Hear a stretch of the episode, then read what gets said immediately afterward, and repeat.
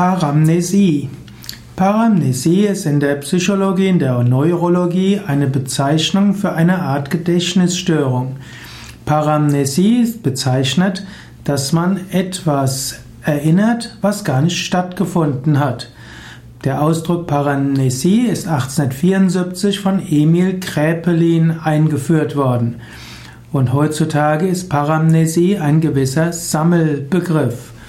Paramnesie bedeutet also eine Art der Erinnerungsverfälschung. Es gibt Amnesie, man erinnert sich an etwas nicht, was gewesen ist, und es gibt Paramnesie, man erinnert sich an etwas, was nicht gewesen ist.